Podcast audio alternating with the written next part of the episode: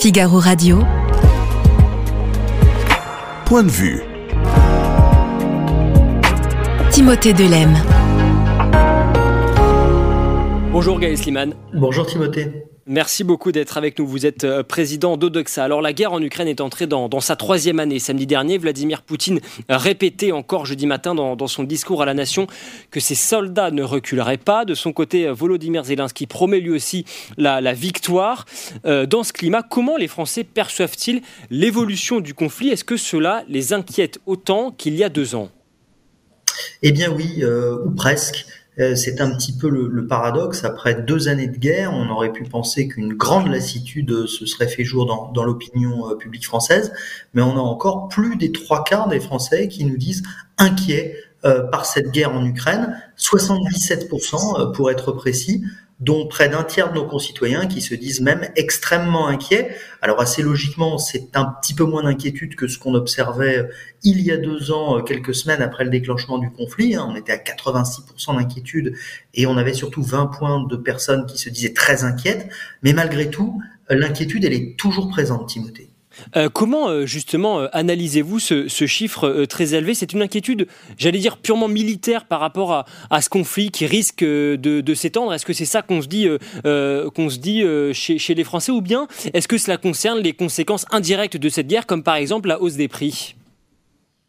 Alors, les deux, mon général, on a avant tout une inquiétude qui est une inquiétude militaire, hein, qui est la crainte d'une extension du conflit. C'était déjà ce qu'on mesurait il y a deux ans dans les enquêtes approfondies qu'on faisait sur ce sujet, euh, où nos concitoyens, bah, vous avez évoqué il y a un instant les menaces encore proférées par Vladimir Poutine ce matin. Euh, les Français ont peur. On n'est pas dans la situation que nous avions, euh, que nous vivions lorsque on envisageait des interventions euh, militaires françaises en Syrie, par exemple, ou encore au Mali où euh, il y avait la crainte de voir des troupes françaises tomber, mais on n'avait pas peur euh, du jour au lendemain de voir un, un missile nucléaire euh, syrien ou malien atterrir sur Paris ou sa proche banlieue. face à la Russie, il y a cette inquiétude, et surtout ce qui est intéressant, Timothée, c'est qu'elle est, elle est finalement assez largement répandue dans l'opinion, quel que soit le milieu social, le territoire dans lequel on vit, ou la proximité partisane des personnes interrogées, eh bien, on a toujours plus des deux tiers ou plus des trois quarts de Français qui se disent inquiets. Ça veut dire que c'est un, sujet sur lequel on, est, on est d'accord, entre guillemets, c'est-à-dire qu'en fonction, euh, là, là vous, vous l'évoquez justement, des affiliations politiques des personnes qui sont interrogées, euh, on, est, on est inquiet de la suite du conflit en Ukraine. Alors, on va le voir avec les autres questions, mais l'inquiétude, elle est, elle est largement partagée. On est un peu plus inquiet euh, au centre, euh, euh, chez le parti, au Parti socialiste, à LR ou, à Renaissance, qu'on l'est au Rassemblement national ou, ou, chez les Insoumis, mais tout le monde est inquiet. En revanche, les différences, elles sont importantes sur la manière dont il faut considérer la Russie.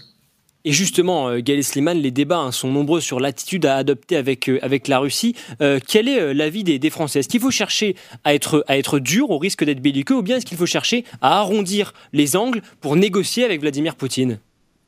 Alors, ni l'un ni l'autre, en réalité, les Français là-dessus sont restés incroyablement constants depuis deux ans, euh, contrairement à, Emmanuel Macron, dont vous rappeliez sa prise de position euh, récente sur l'envoi potentiel de troupes au sol.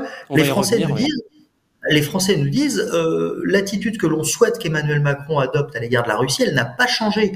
Pour une très large majorité de Français, évidemment, la Russie n'est pas ou n'est plus un allié ou un partenaire. Seulement 11% des Français le pensent. C'était déjà ce qu'ils nous disaient en mars 2022, euh, quelques semaines, un mois à peine après le début du conflit. Donc c'est certainement pas un partenaire, mais ça n'est pas non plus, pour une majorité de nos concitoyens, un adversaire à combattre. 37% des Français seulement disent que c'est l'attitude qu'ils souhaitent que l'on ait avec la Russie. Ils étaient, ils n'étaient que 38% à le dire il y a deux ans, donc ça n'a pas bougé. En réalité, la bonne position pour une majorité de nos concitoyens, eh bien, c'est de considérer la Russie comme un mal nécessaire avec lequel il faut composer. C'est ce que nous disent 51% de nos concitoyens. Ils étaient une proportion exactement équivalente à le dire il y a deux ans. Alors, ça signifie quoi? Bah, Très concrètement, euh, toutes les enquêtes nous l'ont montré récemment et moins récemment. On doit soutenir l'Ukraine, on doit lui envoyer des armes, c'est ce que pense une majorité de nos, concitoyens. Euh, on doit aider les Ukrainiens financièrement, militairement, mais En tout cas, on ne doit pas risquer de mettre le doigt dans l'engrenage d'un conflit qui pourrait déborder des frontières ukrainiennes et nous toucher plus directement. Et justement, euh, Gaël Sliman, mettre euh, le doigt dans l'engrenage, Emmanuel Macron a euh, ouvert la porte lundi soir à, l'envoi de, troupes occidentales au sol.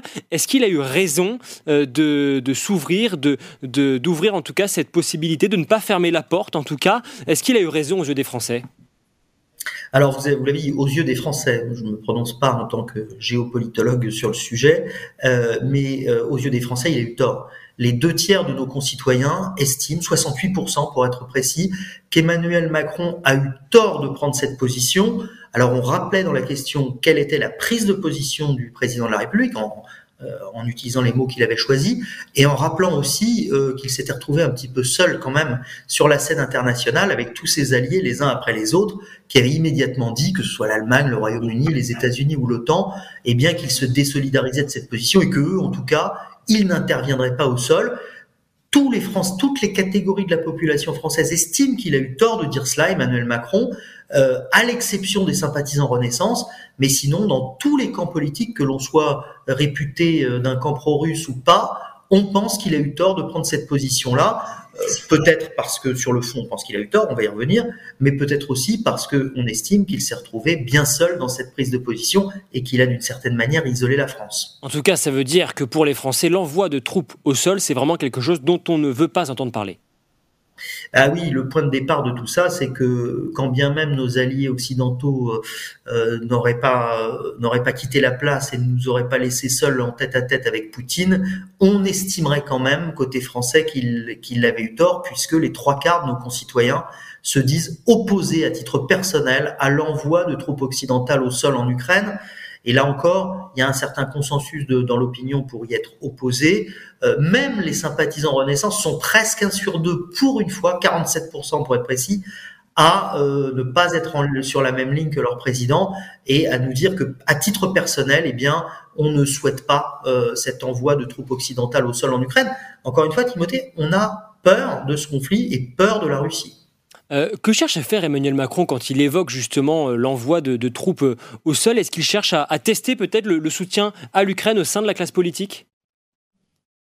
C'est difficile à dire. J'ai cru comprendre qu'il avait beaucoup surpris, notamment ses alliés internationaux, visiblement, qui, quelle que soit le, la tenue qu'il y a eu en off, euh, ne se retrouvait pas du tout dans la prise de position du président français. Euh, J'ai cru comprendre aussi qu'il avait étonné au sein de son propre camp euh, ou de ses proches des gens qui ne s'attendaient pas à cette prise de position. J'ose espérer que ce n'était pas un coup de tête du président. en tout cas, ce qui est sûr, c'est que d'un point de vue stratégique, le fait d'avoir pris cette position-là, qui était une position forte, et d'avoir vu tous ses alliés, les uns après les autres, dire qu'ils étaient en désaccord avec lui, ça affaiblit plutôt la position de la France et peut-être aussi euh, la position de l'Ukraine dans son face-à-face avec la Russie, en montrant les, fragilités, les divisions qui existent euh, dans le bloc occidental. Euh, Gaël Sliman, eu à ce que vous observez dans l'opinion publique depuis le début de la guerre, cela fait donc maintenant euh, plus de, deux ans, euh, comment évolue la, perception des, des Français? Est-ce que vous diriez, notamment dans ce que vous voyez sur, dans vos sondages et également sur les réseaux sociaux, est-ce que vous diriez qu'il y a une forme de, de lassitude, sinon de, de, distance qui est en train de s'installer? Alors, je ne sais pas si j'emploierais ces mots-là. Euh, en l'occurrence, euh, ce que relève Backbone Consulting, euh, notre partenaire, qui mesure tout ce qui se dit sur les réseaux sociaux, qui capte un petit peu toute cette matière vivante qualitative, le vit comme vous l'avez dit, Timothée, c'est-à-dire une forme de mise à distance, d'usure, de lassitude. C'est ce qui ressort des verbatims qu'ils enregistrent sur les réseaux sociaux. Nous, dans le sondage, on voit qu'il y a toujours cette grande inquiétude par rapport à, à la guerre en Ukraine, mais en même temps qu'elle est plus diffuse que l'inquiétude est moins extrême, mais c'est un petit peu logique euh, qu'elle ne l'était au, début du conflit il y a deux ans. Moi, j'ai le sentiment, à travers toutes les enquêtes qu'on a pu réaliser, qu'il y a une certaine constance dans l'opinion publique française. C'est peu importe la crise, peu importe l'inflation, peu importe les difficultés auxquelles nous sommes confrontés, il faut aider l'Ukraine. D'autres sondages nous ont montré que les Français, quand on leur demandait des arbitrages à ce sujet, euh, eh bien, ils n'avaient pas reflué sur ce, euh, ils n'avaient pas changé d'avis sur ce plan aidons l'Ukraine, investissons, donnons-lui des armes pour lutter contre la Russie. Mais en revanche, il y a toujours cette ligne rouge euh, dans l'esprit de nos concitoyens qui est n'entrons pas dans une troisième guerre mondiale ou dans un conflit avec la Russie ou dans quelque engrenage que ce soit qui pourrait y conduire. Euh, dans euh, l'hémicycle de l'Assemblée nationale cette semaine, euh, Gaël, les, débats ont été assez houleux. Gabriel Attal notamment, qui a déclaré ceci à l'égard de Marine Le Pen si vous aviez été élu, on ne serait pas en train de fournir des armes aux Ukrainiens pour se défendre, on serait en train de fournir des armes à la Russie pour écraser les Ukrainiens. Il a ensuite assimilé les troupes de Marine Le Pen à celles de Vladimir Poutine. Comment les Français perçoivent-ils ces débats très houleux au sein même du Parlement? Bah, pas très bien. Euh, nos concitoyens, vous le savez, ils, aiment plutôt bien Gabriel Attal. Il se défend bien dans les sondages, dans les baromètres politiques. Il, a un niveau de popularité bien supérieur à celui d'Emmanuel Macron. Les Français ont été ravis euh, qu'il fût choisi comme, comme Premier ministre. Euh, pour autant, là, ils ne sont pas d'accord avec lui. 55% de nos concitoyens disent bah, nous ne sommes pas d'accord avec les propos de Gabriel Attal. Alors, sans être devin, je pense, vous avez rappelé à juste titre, Timothée, l'ensemble de la séquence et de la question que nous avons posée aux Français en leur rappelant tous ces éléments. Je pense que si Gabriel Attal s'était contenté de la première partie de son propos, c'est-à-dire de rappeler quelle était la proximité de Marine Le Pen avec Vladimir Poutine, de rappeler que cette proximité aurait pu conduire à des alliances avec la Russie en 2022 s'il avait été présidente. S'il s'était contenté de cela, peut-être que les Français auraient pu dire bon bah ok, euh, il a raison factuellement, c'est incontestable. Là où il a péché, c'est que euh, il a fait une formule qui était une, formule euh, bankable euh, sur le plan médiatique, qui pouvait faire du buzz, consistant à assimiler les troupes de Marine Le Pen à celles dans l'hémicycle à celles de Vladimir Poutine. Et là, c'était sans doute trop pour nos concitoyens, qui sans doute ne veulent pas que l'on importe le conflit russo-ukrainien en France et en particulier euh, jusque jusque dans notre hémicycle. Euh, c'est dommage d'un point de vue tactique sur le plan politique parce que euh, Gabriel Attal, dans ses propos, rebondissait sur une réaction de Marine Le Pen à l'Assemblée qui expliquait que ce qui se passait en Ukraine, bah, d'une certaine manière, ne remettait pas en cause les intérêts vitaux de la France. Et ça, c'est peut-être quelque chose sur lequel on aurait pu davantage la mettre en porte-à-faux. C'est sans doute ce qu'il a voulu faire, mais il est, il est sans doute allé trop loin. Et du coup, il n'a pas eu l'opinion avec lui. D'ailleurs, sur les réseaux sociaux, euh, Backbone Consulting observe que pour une fois, alors que la formule elle est saillante quand même, eh bien pour une fois, Gabriel Attal n'a pas fait de buzz euh, et n'a guère été suivi ou repris. Euh, justement, vous évoquez les, réseaux sociaux. Qu'est-ce qui se dit là aussi sur, les réseaux par, rapport, par rapport à cette guerre en Ukraine?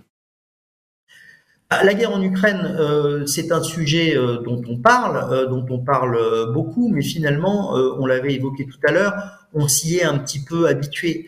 ce qu'observe Backbone Consulting sur, sur les réseaux, c'est que finalement, eh bien, on a une forme de mise à distance qui s'installe compte tenu de la durée du conflit qui semble encore loin de se terminer et qui paraît euh, même interminable, compte tenu des images montrant euh, les tragédies vécues par les Ukrainiens, mais que malgré tout la vie se poursuit, et puis compte tenu aussi de ce qu'on enregistre dans le sondage et qui est enregistré sur les réseaux sociaux, c'est-à-dire des craintes répétées de la Russie de Vladimir Poutine. Euh, les, les des internautes sur Poutine sont à la fois très durs, mais en même temps manifestent une certaine inquiétude et, et qu'on ne voudrait pas voir euh, finalement le président russe s'en prendre, euh, s'en prendre à la France.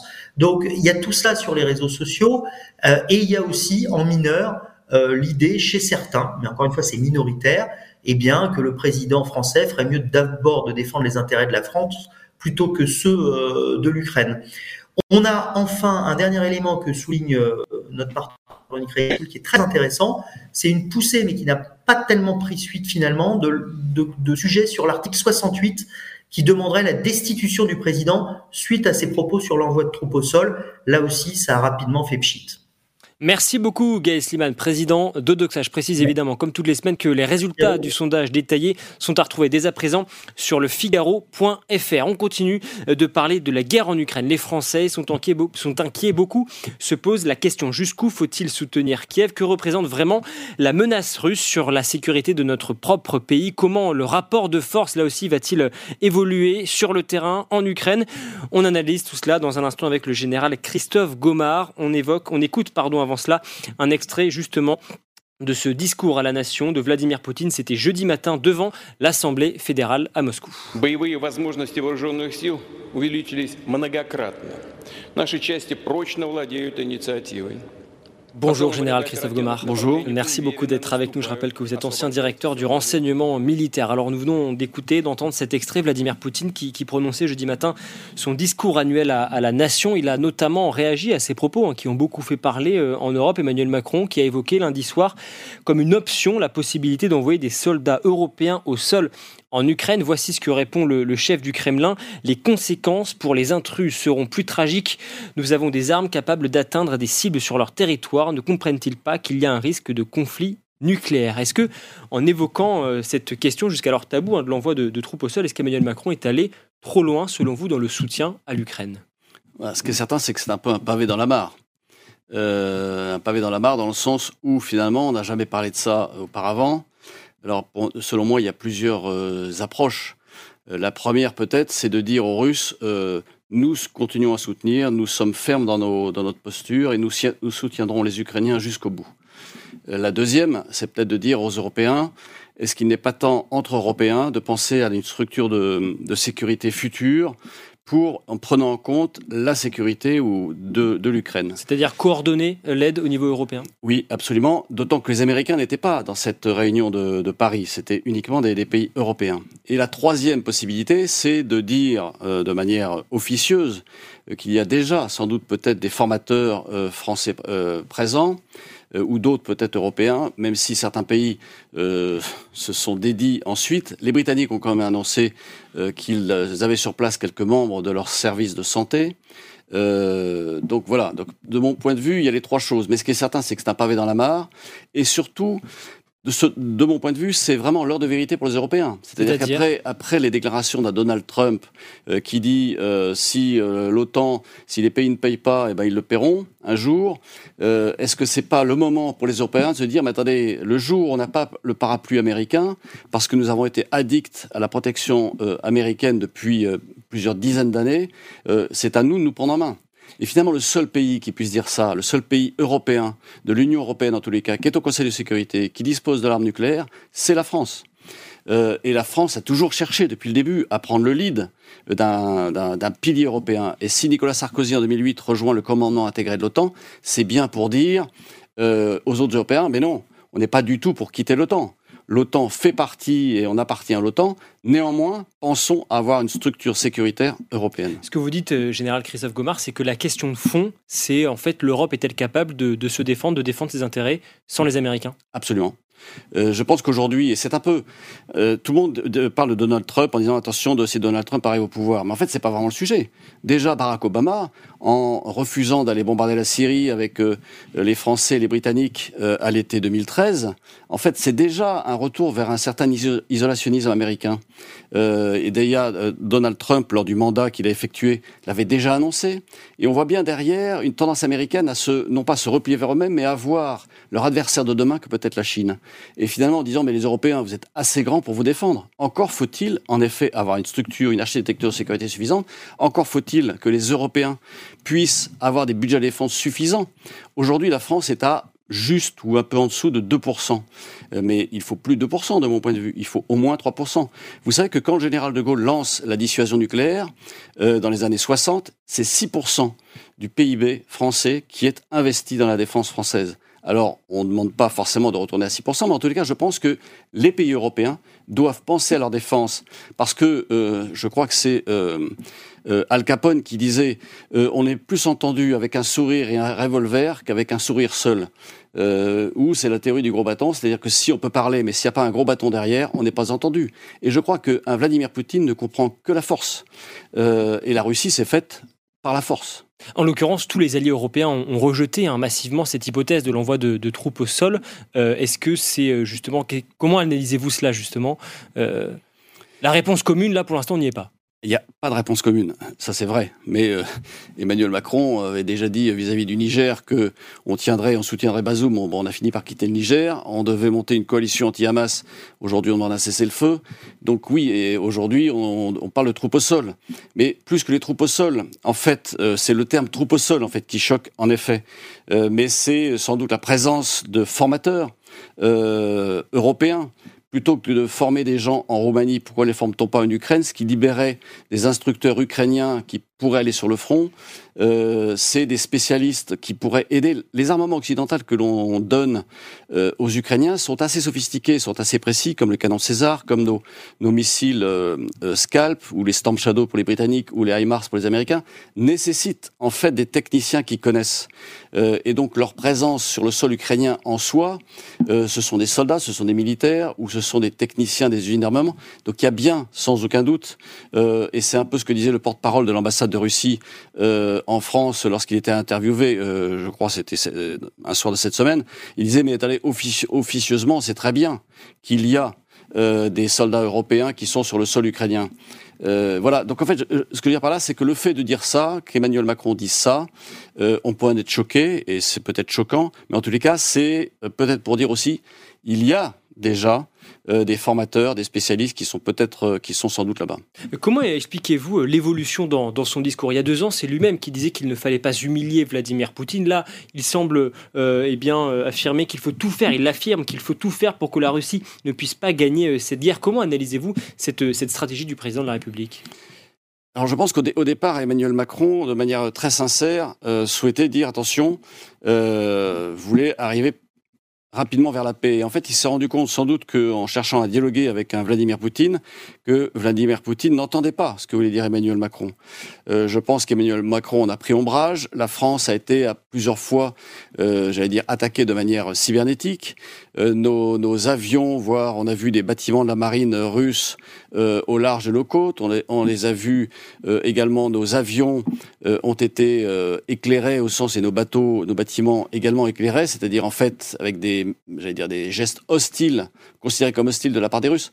Donc oui, et on voit bien derrière ça que le discours a évolué, mais surtout je crois que le président de la République et comme les autres Européens veulent montrer une certaine, une, non pas une certaine, une vraie fermeté vers les Russes en disant attention, n'allez pas plus loin, nous serons toujours là aux côtés des Ukrainiens pour les soutenir face à votre tentative d'invasion de l'Ukraine. Et l'argument d'Emmanuel Macron, c'est également de dire qu'il y a deux ans, tous les alliés étaient totalement opposés à la livraison de blindés lourds, euh, d'avions, de missiles longue portée à, l'Ukraine. Euh, toutes ces étapes ont été franchies euh, depuis.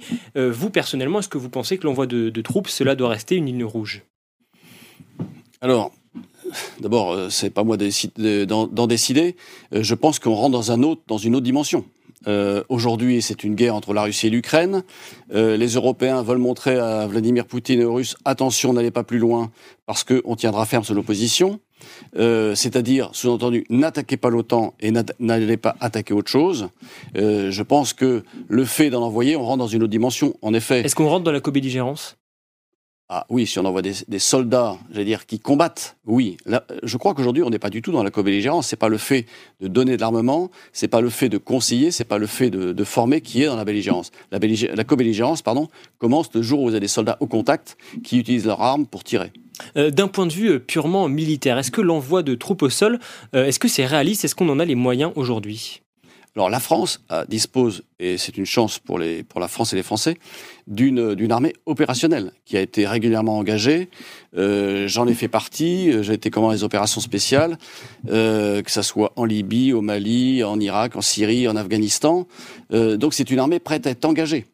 Euh, assez rapidement. Maintenant, derrière, euh, on peut engager rapidement au moins 15 000 hommes euh, en, deux semaines ou trois semaines. Et tout de suite, on a déjà environ 1000 soldats en Roumanie, on a quelques centaines en Estonie.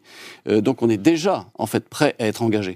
Euh, l'armée française dispose de tout type de matériel. Ce qui manque peut-être, ce sont les stocks et la masse. Euh, et on voit bien dans cette guerre d'attrition, ce qui compte, en fait, c'est le nombre de munitions, le nombre de canons, le nombre de chars, mais également le nombre d'hommes engagés.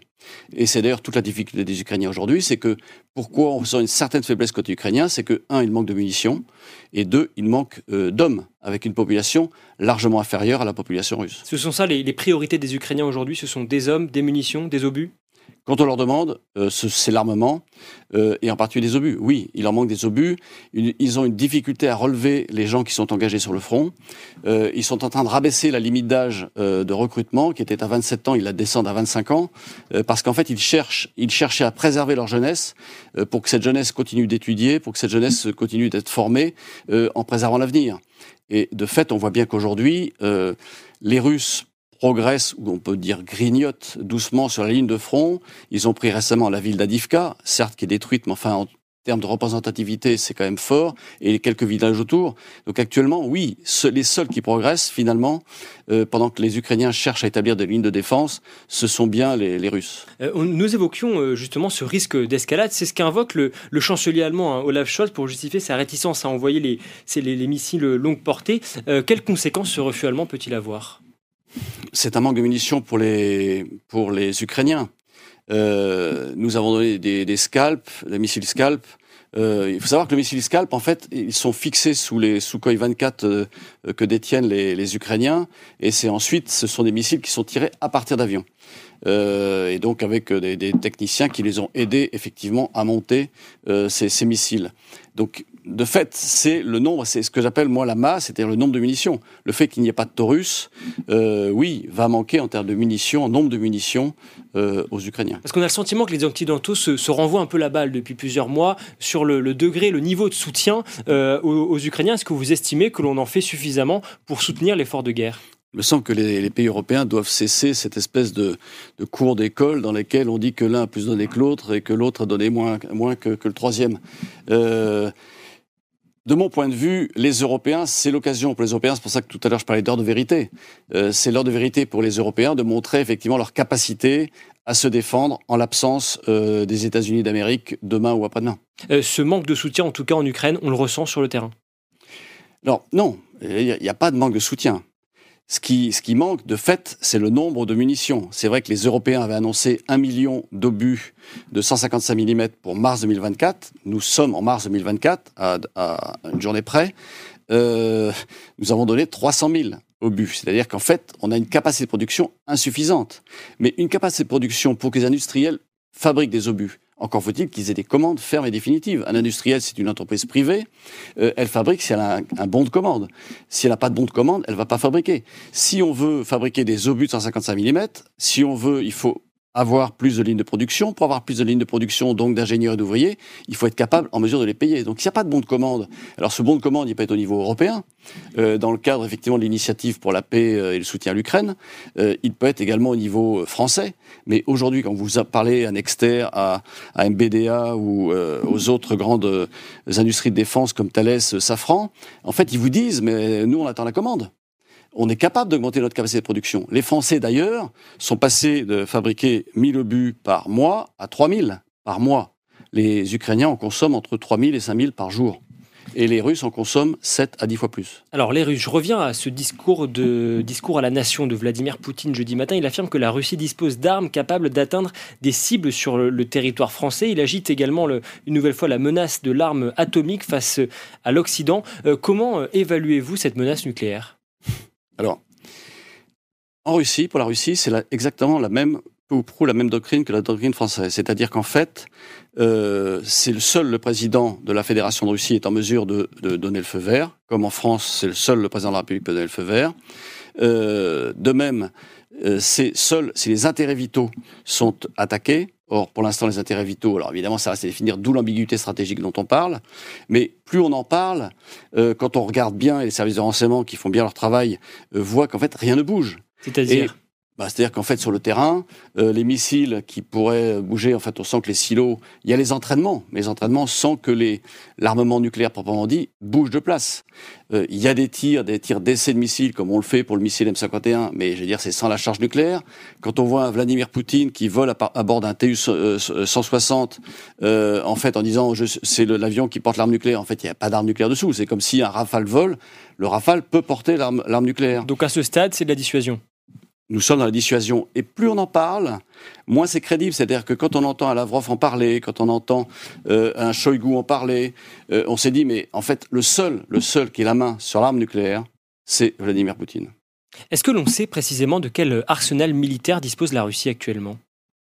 Alors, en termes d'armes nucléaires, c'est le pays le plus doté en termes d'armement nucléaire. En termes de chars et de canons, ils en ont perdu énormément. Euh, maintenant, ils ont une véritable capacité de production propre.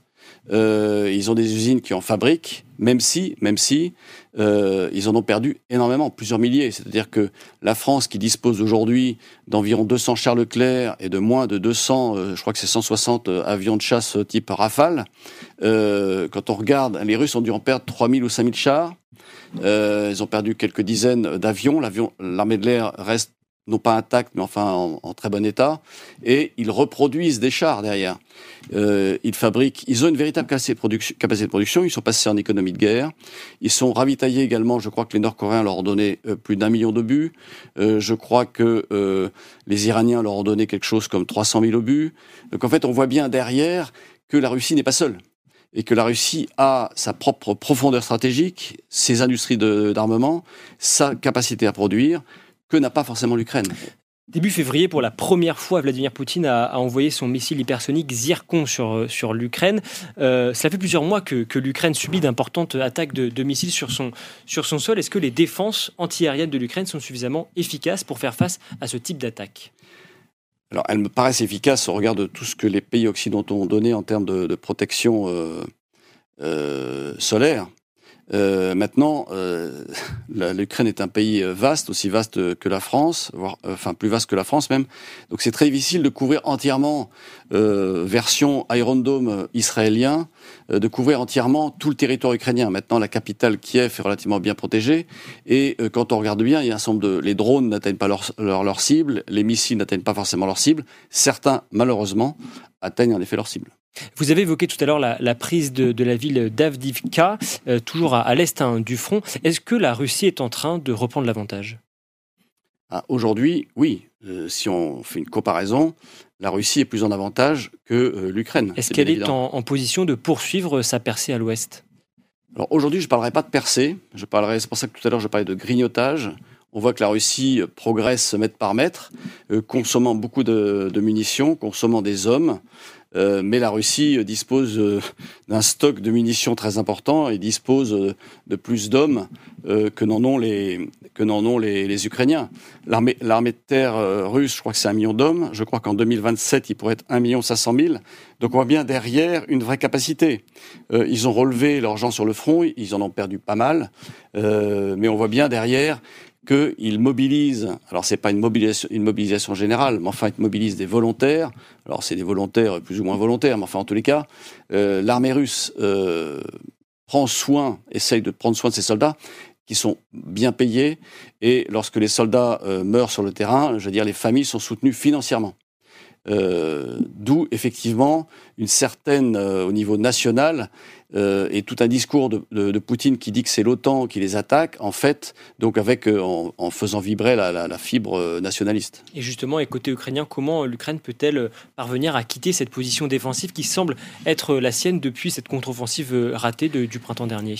Alors, il, me semble que l'Ukraine a pris cette position défensive un peu sur les conseils euh, des Occidentaux, en particulier des Américains, euh, parce que s'ils voulaient régénérer leurs forces, il était nécessaire effectivement d'établir des lignes de défense, et derrière ces lignes de défense, est en mesure de régénérer ses propres capacités, à la fois en termes d'armement et de munitions, essentiellement occidentaux, et à la fois en termes d'hommes, de formation de nouveaux soldats, de recrutement de nouveaux soldats, euh, avant d'être engagés sur le front.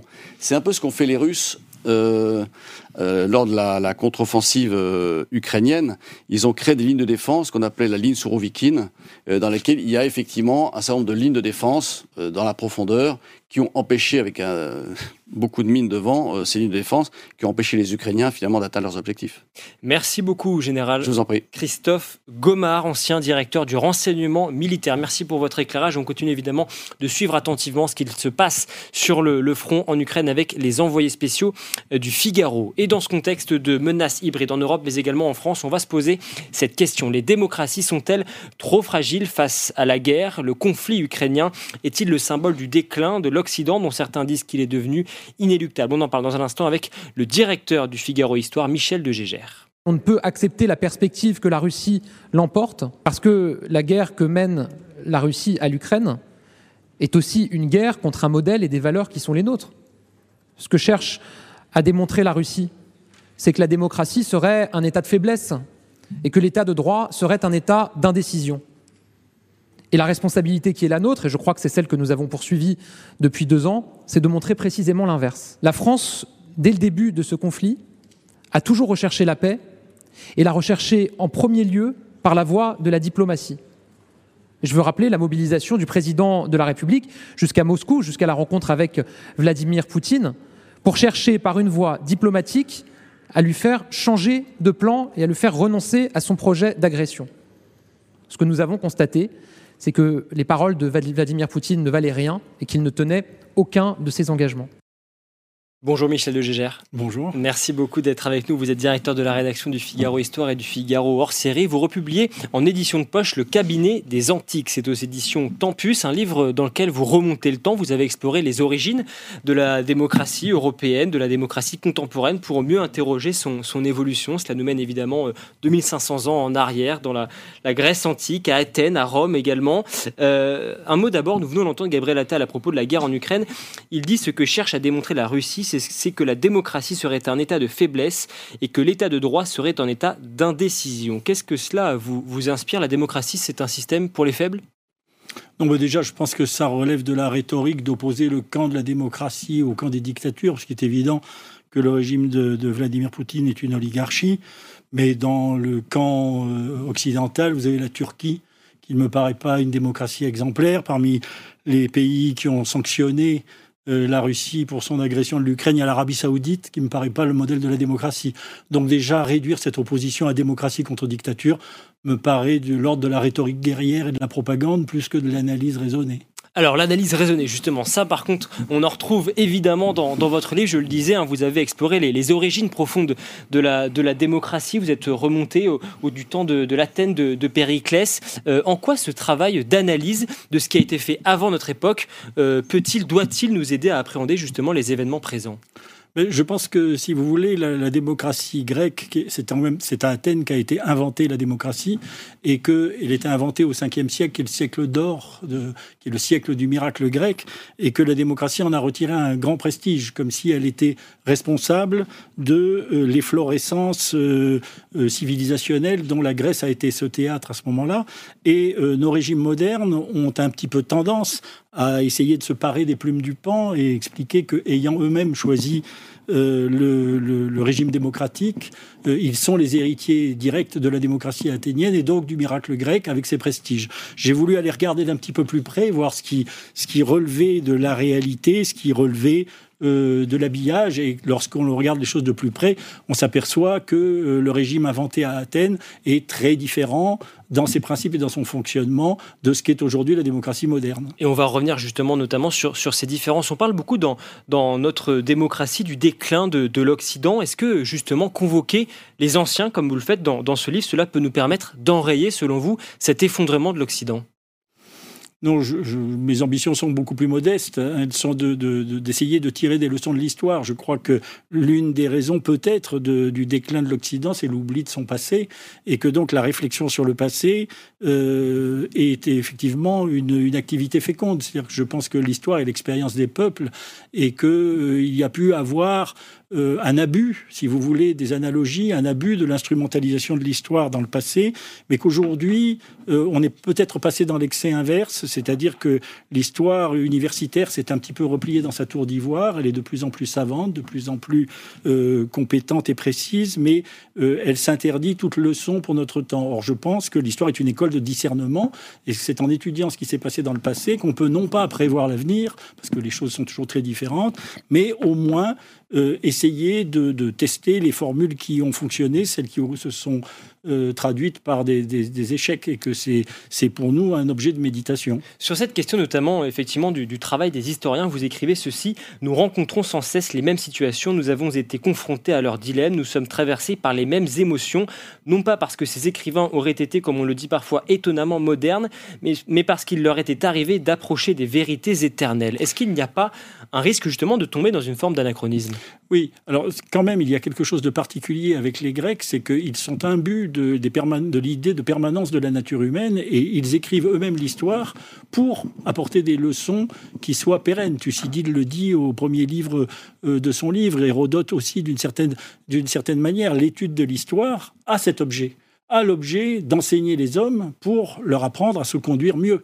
Euh, alors ça ne justifie pas, si vous voulez, de transposer tel quel des situations qui sont différentes, mais ça justifie d'étudier ce qui dans le passé est pérenne, ce qui dans le passé est reproductible, pas tout, puisqu'il y a la liberté humaine, puisqu'il y a les conditions sociales, politiques, etc., qui sont différentes, mais il y a aussi les permanences dans la nature humaine qui fait qu'un certain nombre de réflexes se reproduisent à travers l'histoire, et c'est ce qui rend l'étude de cette histoire utile et féconde. Sinon, pourquoi l'étudierions-nous Étudierions-nous.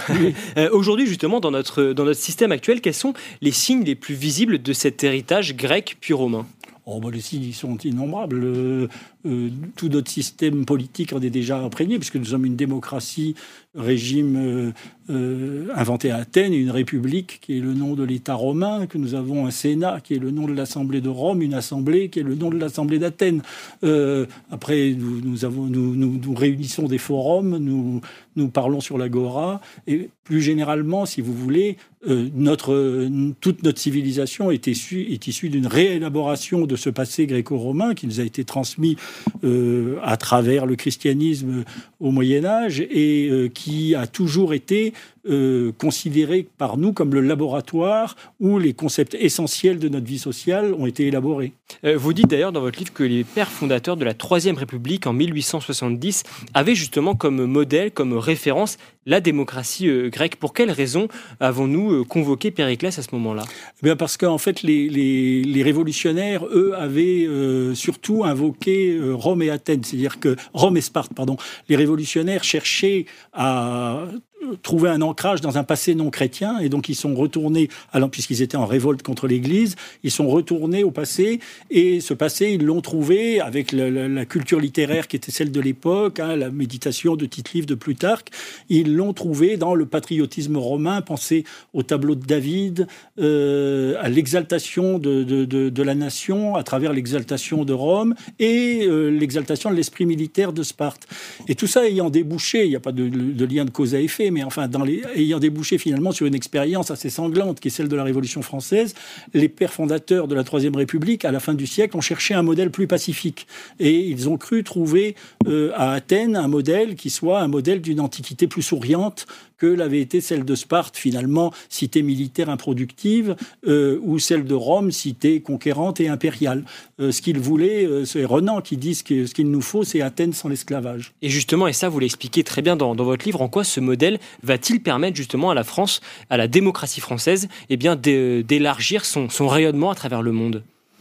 Alors je ne sais pas si c'est ce modèle, c'est-à-dire que je pense que ce modèle a été pour, une part une utopie, parce que la démocratie moderne, telle qu'elle a été instaurée euh, en France avec la Révolution française, telle qu'elle s'était épanouie aux deux derniers siècles, est assez différente de la démocratie athénienne et des principes de la démocratie antique. Les mots sont les mêmes, un certain nombre d'institutions sont analogues, mais un certain nombre de principes sont très différents. Donc je pense que ça a été plus un, une source d'inspiration et un prétexte et un habillage euh, qu'une unité profonde.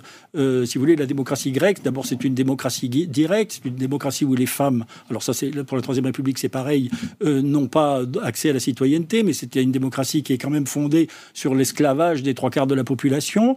Et puis, c'est une démocratie où le peuple gouverne. Euh, nous sommes victimes d'une illusion d'optique, puisque la démocratie athénienne, c'est une assemblée délibérative qui dirige l'État, mais elle le dirige comme un gouvernement, beaucoup plus que comme notre Assemblée nationale. L'Assemblée d'Athènes fait très très peu de lois on a retrouvé sept lois au IVe siècle, alors qu'elle a adopté 488 euh, décrets, je crois, et pris surtout, car c'était l'activité essentielle de l'Assemblée, pris un certain nombre de décisions de politique étrangère, de politique intérieure, mais l'Assemblée se comporte comme un gouvernement. Donc c'est le peuple qui gouverne lui-même. Alors quand on dit le peuple, une partie du peuple, puisque euh, euh, sur environ 40 000 citoyens, on pense que siéger régulièrement, il y avait une assemblée tous les dix jours, siégeaient régulièrement 1000, 2000 personnes, peut-être 6000 dans les circonstances très solennelles. Donc c'est forcément une partie du peuple où la population urbaine est surreprésentée. Mais c'est tout de même le peuple qui parle, qui décide, qui délibère, qui prend des décisions. Tout le monde peut prendre la parole, tout le monde peut donner son avis. Donc c'est très très différent de la démocratie représentative euh, qui a été instituée en France par la Révolution puis par la Troisième République. Pour autant, sur cette question de la démocratie, de la participation pardon directe du, citoyen, nous avons un outil constitutionnel euh, important aujourd'hui, c'est le référendum. Pourtant, il n'est presque jamais euh, utilisé. Pour comment l'expliquez-vous? Alors ça, c'est très compliqué. C'est que si vous voulez, la démocratie moderne est fondée sur l'individualisme libéral. Elle est fondée sur l'idée qu'il n'est pas l'idée grecque, si vous voulez, que euh, les hommes naissent libres et égaux, qu'ils sont souverains et que par le contrat social, ils ont délégué leur souveraineté euh, à, à l'Assemblée. Ce n'est pas du tout la conception, la, conception grecque euh, de la politique. Et donc cet individualisme libéral est devenu un petit peu l'alpha et l'oméga, euh, cette idée que chaque individu a des droits illimités, idée très étrangère aux Grecs, euh, est devenue l'alpha et l'oméga de la démocratie moderne. Or, euh, il y a un certain nombre de circonstances où le suffrage populaire pourrait aller contre l'individualisme libéral, parce que malgré tout, les peuples ne sont pas, le, contrat social est une fiction. Les peuples, les, les, gens sont nés dans une famille qu'ils n'ont pas choisie, dans une nation qu'ils n'ont pas choisie, et cette société contractuelle où toutes les institutions ne seraient légitimes que parce que nous les aurions choisies, elle est en réalité euh, très théorique et en fait utopique. Le référendum, c'est le moment où il peut y avoir contradiction entre euh, la mise en œuvre du processus le plus démocratique dont on puisse rêver, puisqu'on donne la parole au peuple, et la rémanence dans ce peuple d'un attachement à des institutions qui, euh, aux yeux de l'individualisme libéral, ne sont pas démocratiques. D'où le terme populisme. Le populisme intervient euh, aux yeux des élites libérales lorsque le peuple cesse d'être démocrate, lorsque le peuple est attaché à des institutions qui sont antérieures et supérieures à la démocratie et au contrat social. Parmi les grandes différences, et vous l'avez un petit peu évoqué, il y a également cette conception très différente sur le, rapport entre les droits et les devoirs de chacun. C'est-à-dire qu'en réalité, la, démocratie grecque, c'est une démocratie euh, qui respecte les lois. C'est pas pas une démocratie qui fait les lois. C'est-à-dire que les Grecs pensent qu'il y a des lois non écrites euh, et des lois écrites qui sont euh, vénérables par leur ancienneté, qu'on n'a pas idée de remettre en question. Je vous disais que l'Assemblée d'Athènes légiférait très peu. Et donc, euh, l'activité de l'Assemblée, c'est de se conformer aux lois. Ça n'est pas de faire la loi selon ses désirs. Je reviens également sur cette question parce que dans notre héritage, pour autant, on dit souvent, on entend souvent que notre démocratie moderne telle qu'on la connaît aujourd'hui, elle est en, crise. On entend sans cesse dire qu'elle est menacée, qu'elle est en danger. Euh, quelles sont les, les, clés pour comprendre cette crise et quelle est le péché originel de notre système C'est quoi? C'est justement cet individualisme que vous, que vous évoquez à l'instant? Eh ben, Il me semble, c'est-à-dire que, en fait, comme je vous le disais, le contrat social est une utopie et la réalité se venge. C'est-à-dire que l'homme n'est pas libre et égal, l'homme naît dans une famille, dans un rapport tout à fait inégalitaire qui est celui de l'enfant par, euh, par rapport à ses parents. Il doit la vie au devoir que ses parents euh, se reconnaissent vis-à-vis -vis de lui. Il naît au sein d'une nation qu'il n'a pas choisie, il n'a signé aucun contrat social, il est un héritier. Euh, et il y a contradiction entre cette réalité profonde et le système politique qui est euh, fondé sur l'idée que euh, ne sont légitimes que les institutions euh, que l'on a choisi contractuellement ne sont légitimes que les lois qu'on s'est données à soi-même. C'est Rousseau qui dit cela. Rousseau dit euh, être libre, c'est obéir à une loi qu'on s'est qu'on s'est prescrite à soi-même. Alors que les Grecs pensaient le contraire. Les Grecs pensaient que, que être libre, c'est obéir à une loi conforme à la nature humaine. Et je pense que cette contradiction entre la réalité des choses, c'est-à-dire entre la nature humaine et cette fiction du contrat social, crée un déséquilibre qui met effectivement le régime en danger. Est-ce qu'il est vrai au regard de l'histoire, malgré tout, de considérer que la démocratie est en danger Ou est-ce que vous ne dites pas, à l'inverse, que c'est un système qui a prouvé sa solidité, sa solidité dans le temps? Je ne sais pas du tout si la démocratie est en danger, mais je remarque par exemple, si vous voulez, que euh, toute une part de notre souveraineté, normalement, le, le, le, la démocratie française est fondée sur l'idée que la nation est souveraine. Or, elle a délégué toute une part de sa souveraineté aux institutions européennes qui sont tout à fait opaques et qui obéissent à des systèmes qui sont très peu démocratiques. Toute une partie euh, très importante de notre législation est la transmission et la transposition de directives qui sont adoptées euh, dans des conditions qui n'ont rien de démocratique. Euh, mais comme elles vont dans le sens de, l'individualisme libéral, eh bien, on estime que c'est, c'est autre exemple, si vous voulez, les cours de justice euh, de, la communauté européenne qui imposent un certain nombre de, de, principes la non-discrimination, que sais-je, euh, qui n'ont jamais été débattus, jamais été délibérés, jamais été votés, mais qui sont imposés aux institutions euh, démocratiques. Or, nous acceptons cela très bien. Ça veut dire qu'aujourd'hui, nous avons introduit sciemment dans notre hiérarchie des normes un rapport de vassalité, vous iriez jusque-là, ah ben, avec l'Union européenne Puisque vous savez que la jurisprudence de nos, de nos, de nos juridictions, que la Cour de cassation et le Conseil d'État, c'est que la, les, les, les, normes européennes s'appliquent même aux lois postérieures. C'est-à-dire que nous pouvons faire des lois, elles ne s'appliquent pas si elles vont contre des directives européennes qui ont été euh, adoptées en dehors de la volonté du peuple français. Donc c'est une démocratie qui a gardé le nom de la démocratie, mais qui n'a pas gardé les pratiques. Merci beaucoup, Michel de Gégère, le cabinet des antiques. C'est aux éditions de Poche de Perrin chez Tempus et c'est un livre, bien sûr, que l'on recommande vivement, qui est à retrouver dans toutes les bonnes librairies. Merci beaucoup, Michel de Gégère. Merci à vous de nous avoir suivis. Merci pour votre fidélité à Point de vue. C'est la fin de cette émission. On se retrouve demain. excellente journée à tous.